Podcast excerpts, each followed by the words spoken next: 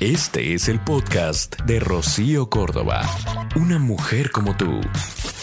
Oye, pues me estoy encontrando con una publicación hecha por una mujer mexicana de nombre Araceli Stub, que vive a 1154 kilómetros de la ciudad de Wang, allá en China. Y esta publicación la hace el 25 de febrero. Y te la quiero leer textual y literalmente porque dicen que pues próximamente el coronavirus estará llegando a México y esto me pareció interesante. Dice, adaptarse más sobreponerse a la situación igual a sobrevivir. Ya vamos en el día 30 de la epidemia declarada. La neta, cuando me cayó el 20 de que esta situación era seria, que COVID-19 se contagia súper fácil, que los jóvenes sanos y educados médicos de grandes ciudades también se estaban muriendo, sí me dieron ganas de llorar. ¿Han jugado ustedes mismos a que si pisas la rayita de un camino de azulejos te mueres? Bueno, imagínense así, pero con el aire. Yo hacía como que si se me metía aire no filtrado a la nariz, me moría. Me quería poner masking tape en todos los lados del cubrebocas para pegármelo bien a la piel. Me llené las manos de cortaditas de tanto lavar y desinfectar. Quería salir envuelta en plástico de burbuja o no salir. La incertidumbre y el conteo obsesivo de nuevos casos me paralizó.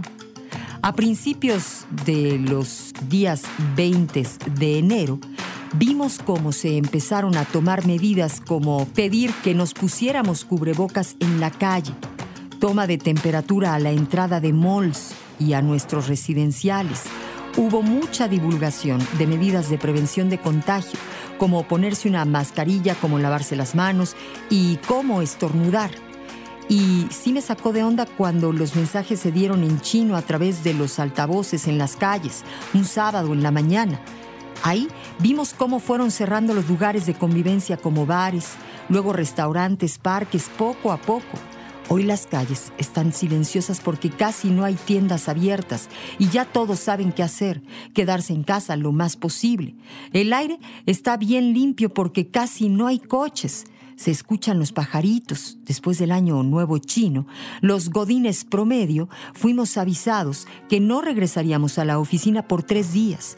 Luego le agregaron dos semanas de home office, pero observando nuestros síntomas y reportando diario cualquier anomalía. Firmamos juramentos de que diríamos la verdad por nuestro bien y el de los demás, y también un compromiso de no esparcir chismes. Lo que son papás se quedaron cuidando a sus niños que tampoco han podido regresar a clases y están haciendo schooling virtual. Los que no, desde la semana pasada nos hemos rolado tres días el sitio de trabajo. He bajado tres kilos este mes, entre por comer poquito y por perder masa muscular. Mi contador de pasos marca en promedio 36 pasos al día cuando me quedo en casa. La bulliciosa cafetería de la empresa de principios de enero hoy está marcada con cinta roja para que no te acerques a más de un metro de tus compañeros mientras haces fila para recoger tu lunch. Ya no nos dan esas deliciosas comilonas de cinco tiempos. Ahora son noodles y comida para llevar. Pero, ¿a llevar a dónde? ¿A tu cubículo?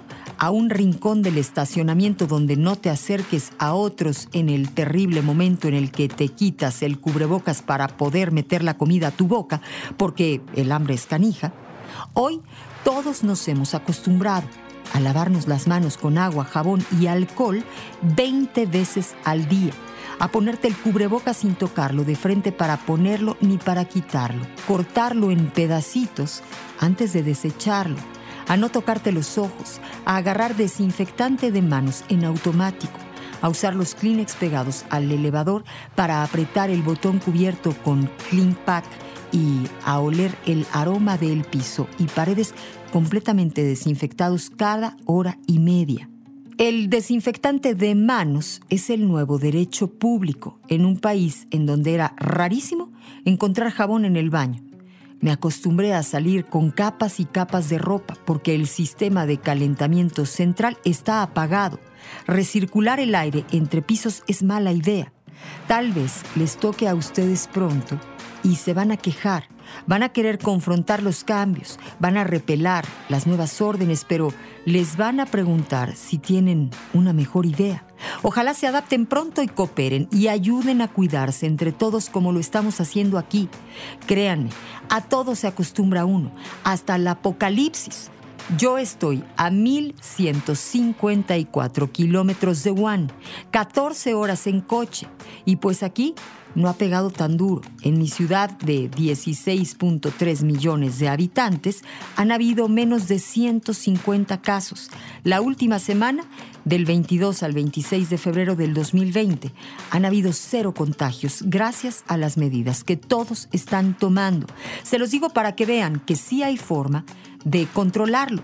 Las provincias como la mía, en donde hay menos casos, sienten la responsabilidad de hacer lo que otras ciudades más afectadas no pueden, de jalar por ellas, pero no bajar la guardia. Aquí, desde los vigilantes mega comprometidos en revisarte la temperatura y no dejarte salir sin cubrebocas, los policías que te llaman a tu casa para saber si estás sano y te van a ver para corroborar las tiendas, empresas y escuelas que cerraron, los arrendatarios que no están cobrando la renta de los locales y los bancos que están congelando el pago de la hipoteca de esos locales, en pausa, hasta que la gente como mis amigos y yo que estamos obedeciendo, nos lo tomemos en serio y nos hemos dado cuenta de que todos somos parte de este control ¿Cómo le van a hacer los países en donde no pueden construir hospitales en 10 días? Donde la gente no está acostumbrada a recibir órdenes autoritarias y seguir las reglas. Donde no se tiene la tecnología para hacer home office eficiente.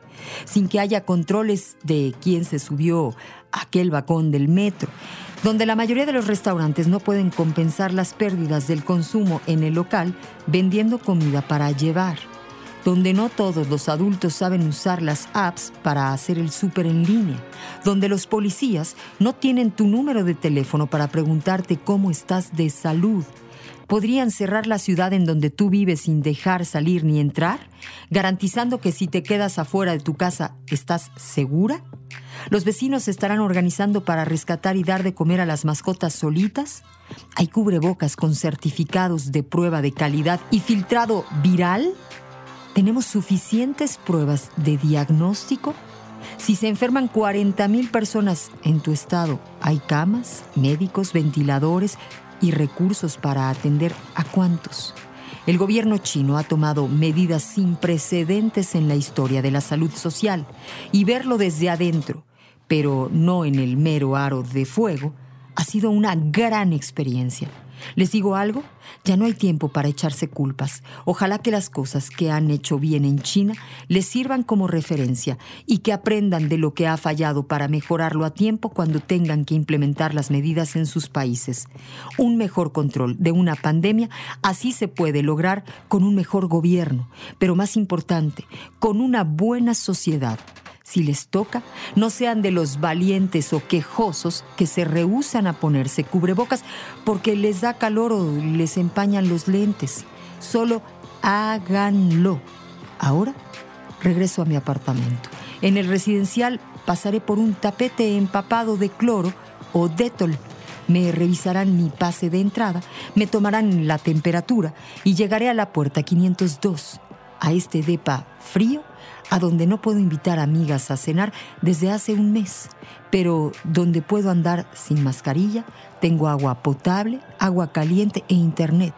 Mi alacena está llena, he guardado suficiente comida para dos meses y si necesito más, sé que todo lo puedo comprar en línea en el súper de diferentes marcas. Me preparo para seguir sobreviviendo en esta guerra invisible y aburrida sin efectos especiales como las miles de personas más en esta ciudad. Hasta aquí mi reporte. Y me encantó. Me pareció muy generoso el que ella compartiera lo que se está viviendo por allá. Me parece, vamos, em, muy solidario, de hermanos, una mexicana que está justamente en este país que pues le ha tocado ponerle el ejemplo al mundo de cómo hemos de enfrentar el coronavirus. Así que a no hacerle al valiente y a educarnos, a, a tratar de seguir lo que venga. Más vale estar informados. la verdad es que el hecho de que llegara el coronavirus nos ha tenido pues hasta cierto punto en pánico y por lo mismo es que decidimos invitar al especialista otorrino, laringólogo y de cirugía y cabeza y cuello, el expresidente de la Sociedad Mexicana de Rinología y Cirugía Plástica Facial, quien eh, labora en el Hospital Ángeles Lomas. Él es el doctor Fernando Arcaute Aispuru. Bienvenido, ¿cómo está, doctor? Hola, Chío. Muchas gracias por la invitación. Es, un placer estar con ustedes. Muchísimas gracias. Bueno, pues platícanos cómo está la situación, doctor, con pues todo este asunto del coronavirus. Se esperaba que llegara a México, ya llegó, aparentemente hay cinco casos, 21 casos más que están en nivel sospecha todavía no confirmados. ¿Qué es lo que podemos esperar eh, como mexicanos? Ahorita estamos afortunadamente en una fase de que todos los pacientes que se están infectando son casos de importación que nos están trayendo, que viajaron a zonas endémicas, en este caso Italia. Ahorita eh, platicamos hace ratito eh, sobre China. Ahí están en una situación diferente porque ya es una situación donde se están contagiando los mismos personas ah, que ya no son de importación, son locales, que eso tiene una fase distinta. Entonces el contagio es mucho más severo.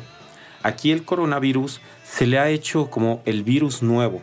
Eh, la enfermedad se llama COVID-19 pero esto es una cuestión cíclica que pasa cada 10 años. Lo vemos, empezó con el SARS en Cantón, después pasó con el MERS, que esto fue en el 2010, que fue en el Medio Oriente, y ahora estamos viendo el COVID-19, que es en América. Es una cuestión repetitiva. Ahora estamos muy espantados, lo vimos con las compras de pánico el fin de semana eh, en todas las tiendas de autoservicios, ya no hay cubrebocas, ya no hay gel, ya arrasaron con todo pero realmente es una situación que tiene menor mortalidad que la influenza, por ejemplo. Yo también escuchaba que la influenza en el 2009 pues nos pegó muy fuerte porque justamente se originó o eh, se descubrió, nació aquí mismo en México y que el hecho de que el COVID-19 no haya eh, surgido eh, primeramente en nuestro país, eso también es de alguna manera ventajoso para nosotros los mexicanos. De hecho, la influenza, el mayor daño que causó fue económico, más que a la población. Tuvo más daño, repercusión económica por el miedo que hubo que la situación que haya afectado a, la gente. El daño económico fue mucho mayor justamente por el miedo, que es lo que está pasando en este momento. Ya no encontramos cubrebocas, ya no encontramos geles, ya no encontramos nada. Ahora, ¿qué pasa cuando un cuerpo entra en este pánico?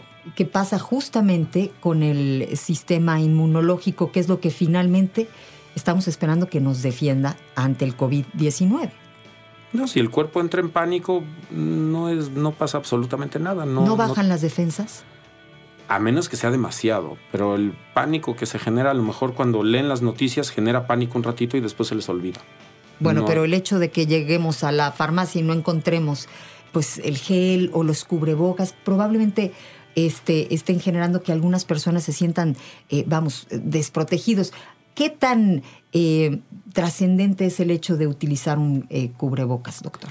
Existen varios tipos de cubreboca. La gente está comprando hasta el cubreboca de taquero que llamamos. Entonces, este realmente no nos sirve absolutamente para nada. ¿Cuál es el de taquero? El, el azulito, este con los dos delgadito. que uno tiene que amarrar y se los pone. Ese protege, eso la función de ese cubrebocas es más que nada que uno no escupa sobre la superficie. Al hablar. Exactamente. Los que sirven son los N95 y también tienen un tiempo de vida media. Hay gente que los compra y los está usando todo el día, se sienta con ellos, los dobla y en el momento que uno los dobla o se sienta o los usa más de cierto tiempo, ya dejan de funcionar. El N95 tradicional sin filtro tiene hasta 8 horas de duración siempre y cuando no esté cuarteado. Y hay otros que tienen filtro que pueden llegar a, funcionar hasta 40 horas. Pero igual si se conservan las características eh, propias. Ahora, no se recomienda andar con cubrebocas en la, en la calle, porque ahorita los casos que estamos teniendo son de importación. Realmente los cubrebocas deben de estar cuando estamos en contacto con gente sospechosa de la enfermedad o que puedan tener la enfermedad. Personas que, por ejemplo, eh, pues vayan a hacer un viaje tengan que estar en el aeropuerto de la Ciudad de México y vayan a tomar un vuelo, eh, ¿qué recomendación les podríamos dar? Esa es una muy buena pregunta. Realmente ahorita la Organización Mundial de la Salud a México no le ha recomendado cancelar los eventos masivos. Eso es lo que se dice, no cancelen viajes, que la gente siga haciendo sus actividades normales. Aquí la parte preventiva yo creo que sería la parte más interesante que debemos de tocar, que es qué hacer, qué cuidados hay que tener. Lo primero y más importante es no tocarse la cara, no tocarse los ojos, no meterse los dedos a la nariz, no morderse las uñas, no chuparse los dedos. ¿Por qué? Estamos hablando que si una persona llega y está enferma del COVID-19, tose en una superficie, el virus, si es una superficie lisa, puede durar hasta 24 horas en esa superficie. Si es una superficie porosa, hasta 48 horas puede sobrevivir. Entonces, ¿qué tenemos nosotros que hacer? Tomar todos los cuidados para no tocarnos la cara, siempre estarnos limpiando la mano con gel, es muy importante, o con jabón y agua con más de 20 segundos, que eso es bien importante. Haciendo espuma. Eh, haciendo espuma, no el típico lavado de niño de 10 segundos, lávate las manos que vas a comer. O hasta de 3 segundos. Eh, exactamente. y limpiar las, eh, todas las superficies eh, con una solución que es con cloro y con agua. ¿A qué proporción? 99 partes de agua y una parte de cloro. En español, un litro de agua con dos cucharadas soperas de cloro. Y con eso podemos limpiar y con eso podemos matar al, al virus. Ah, eso suena bien, ¿no? Para mantener limpias las eh, superficies en casa. Bueno, doctor, hay muchísimas dudas, hay preguntas. ¿Cómo diferenciar el coronavirus del H1N1, de la influenza H1N1? Es una muy buena pregunta, pero realmente la respuesta no le va a gustar. Son prácticamente los síntomas son casi idénticos. Aquí lo que va a variar es cuando ya vienen las complicaciones, que esperemos no tener que llegar a ese punto. Pero realmente la única manera certera es tomando una prueba que se llama PCR. Y que seguramente por ser eh, tan novedosa, probablemente quiero pensar, no es barata. No es tan novedosa, de hecho ya existe desde hace mucho tiempo, nada más que eh, anteriormente, por ejemplo, en el hospital donde laboro se hace lo que se llama un perfil viral. Y ese perfil dentro de viene incluido el del COVID-19 y efectivamente es bastante cara. Acaba justamente de llegar el día de hoy o ayer, no recuerdo, eh, eh, la prueba específica para el COVID-19 nada más. Ok. Y sí, sí es cara. ¿Cuánto tiempo después del contacto con alguien infectado presentas síntomas? La sintomatología están reportados casos que puede aparecer desde unos tres días hasta veintitantos días. Entonces, digamos que todo ese periodo puede ser, puede uno contagiar a otras personas sin necesidad de tener la enfermedad. Ahora, eh, hay mucha gente que también reporta eh, angustia porque pues, son diabéticos, hipertensos, personas que ya tienen una enfermedad eh, en su vida y que se sienten pues más vulnerables. Aquí hay que platicar de lo que se llaman los grupos de alto riesgo. Tenemos los grupos de alto riesgo son las personas mayores y las personas que tienen enfermedades coexistentes, por ejemplo como la diabetes o como la hipertensión. Entonces, entre mayores eh, problemas tenga el individuo de salud, más va a ser su riesgo de tener una enfermedad más severa. Porque tenemos que hablar de la mortalidad del, del COVID-19. Estamos hablando que es una enfermedad mucho más noble que la influenza en relación a la mortalidad, hasta donde tenemos estadísticas en este momento. Estas estadísticas van a ir cambiando hasta que estos 90 mil personajes que tenemos eh, infectados se curen o, o, veamos qué pasa en unos seis meses, yo creo que ya vamos a tener una estadística más real.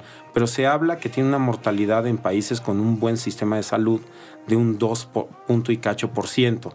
Esto va a variar o hay países donde la mortalidad es alta, donde les ha ido muy mal, como por ejemplo en Irán. En Irán como su sistema de salud no es muy bueno, la mortalidad está rondando arriba del, del 14% o 16%. Entonces eso va a depender del sistema de salud del país y el estado de salud de la gente. Ok. Preguntan si hacer ejercicio al aire libre es recomendable. Sí, lo pueden seguir haciendo sin ningún problema. Bueno, muchísimas, muchísimas gracias. Eh, doctor, vamos a quedarnos con el top 3 de recomendaciones. Vamos, para que la gente eh, haciendo estas tres acciones viva tranquilamente, haga su, su vida, ¿no?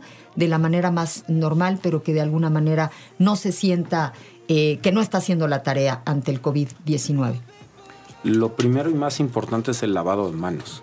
El lavado de manos con jabón abundante, con tiempo suficiente para que estén limpias las manos. Usar gel es muy importante, gel antibacteriano. Los peróxidos no funcionan, por ejemplo, eh, hay muchas marcas, sino hay que usar cosas que tengan cloro, que tengan alcohol.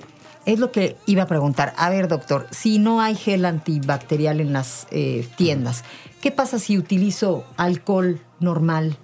Está bien y lo puedes usar, nada más que pues obviamente la piel va a tener sus repercusiones. eh, es agresivo. Mm, es muy agresivo para la piel.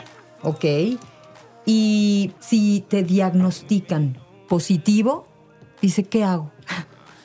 Generalmente lo que debes de hacer es aislarte. Aquí tenemos que ver que la mayoría de los pacientes van a tener una sintomatología que no va a pasar a mayores, pero lo que hay que hacer es aislarse por responsabilidad y no contagiar a los demás. No forzosamente hay que estar en un hospital.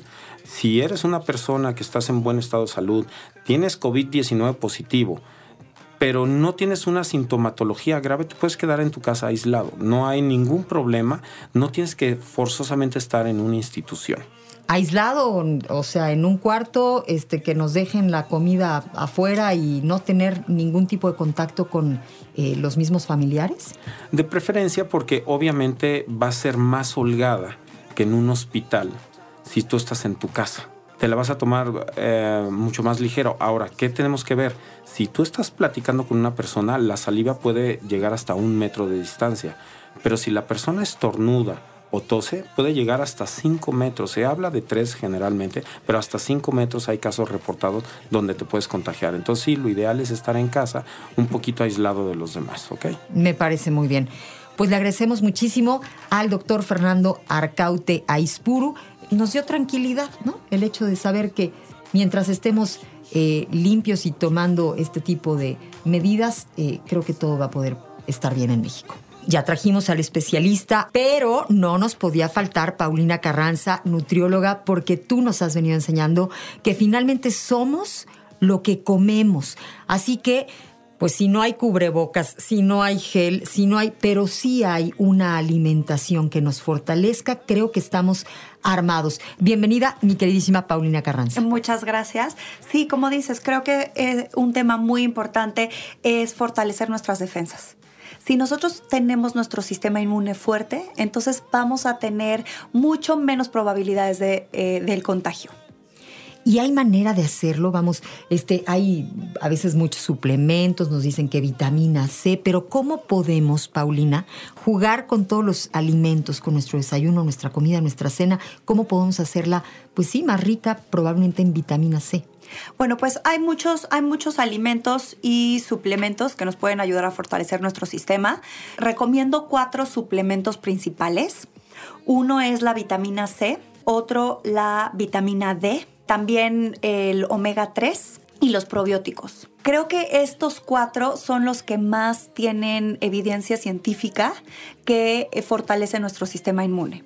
Y la verdad es que los podemos encontrar en prácticamente todas las farmacias, los tenemos muy a la mano y podemos encontrar estos, estos cuatro suplementos, ¿no? Tanto para niños como para adultos. En cuanto a los alimentos, yo creo que eh, es muy importante que tengan eh, diferentes propiedades. Uno, por ejemplo, es el contenido de vitamina C, como bien lo decías, en los cítricos, pero eh, la fruta, por ejemplo, de las frutas que más tienen vitamina C son la guayaba, la piña, el kiwi y después los cítricos. Siempre que pensamos en vitamina C, lo primero que pensamos es en un limón, en una naranja, pero la guayaba, por ejemplo, tiene muchísima más vitamina C, de verdad es mi top número uno, ¿no? ¡Wow! Pero bueno, fíjate qué curioso por qué es que invitamos a Paulina Carranza y por qué es importante de repente investigar, ¿no? Porque, fíjate, yo totalmente, a mí me dice cítricos y pues me voy pensando que es lo único que tiene la vitamina C. Pero ahorita nos mencionaste kiwi, ¿no? Si la guayaba no estuviera ahorita en temporada. Pero también tenemos piña y hay hasta congeladas. La piña está ahorita buenísima. Esa sí me consta porque acabo de comer piña, deli, deli, deli. ¿Qué otra cosa podemos integrar a nuestra alimentación? Las verduras, aunque ustedes no lo crean, tienen también mucha vitamina C. Por ejemplo, el brócoli. El brócoli es de las verduras número uno en vitamina C en altísimo contenido de vitamina C, además de que tiene otros fitonutrientes, para no, no voy a entrar en nombres, ¿no? Para que no se muy me confundan, pero eh, son antivirales, anticancerígenos, tienen muchos fitonutrientes que nos pueden ayudar a subir nuestras defensas y también, eh, por supuesto, a fortalecer nuestro organismo, a, ayudarnos a que trabaje óptimamente, ¿no? También otra otra cosa que, que me interesa mucho cuando estamos alimentándonos para fortalecer fortalecer las defensas son los eh, antioxidantes y los flavonoides.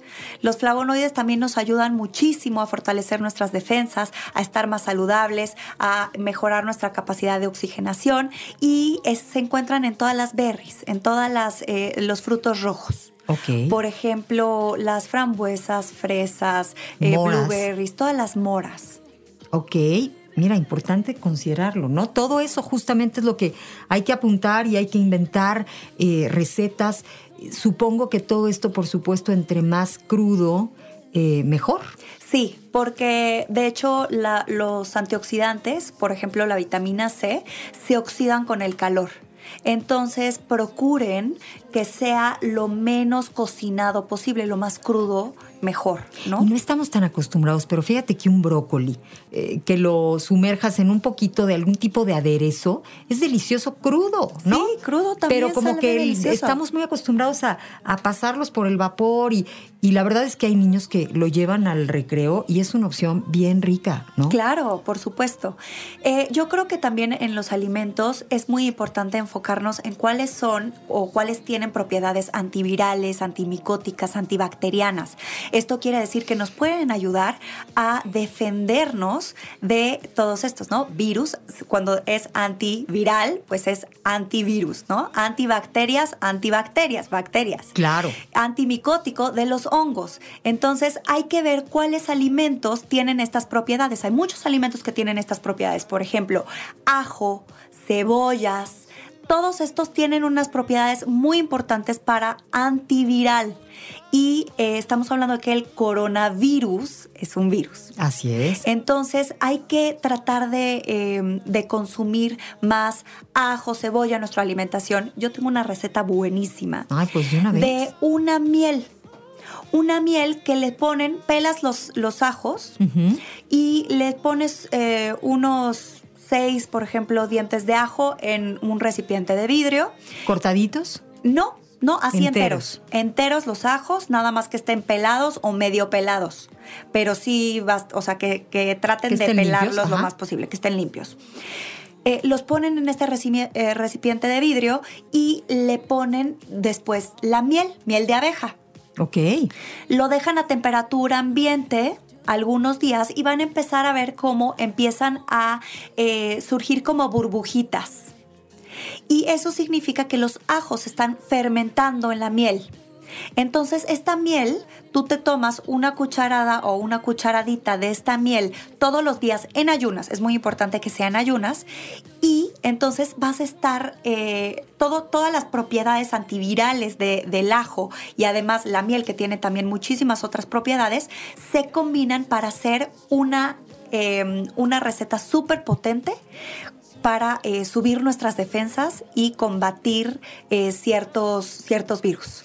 Oye, qué bien. ¿Y el sabor es agradable? O sea, ¿no toma este sabor a ajo muy fuerte? Sí, sí toma el, sabor un poco al, ajo. No es algo así que digas, mmm, qué rico, ¿no?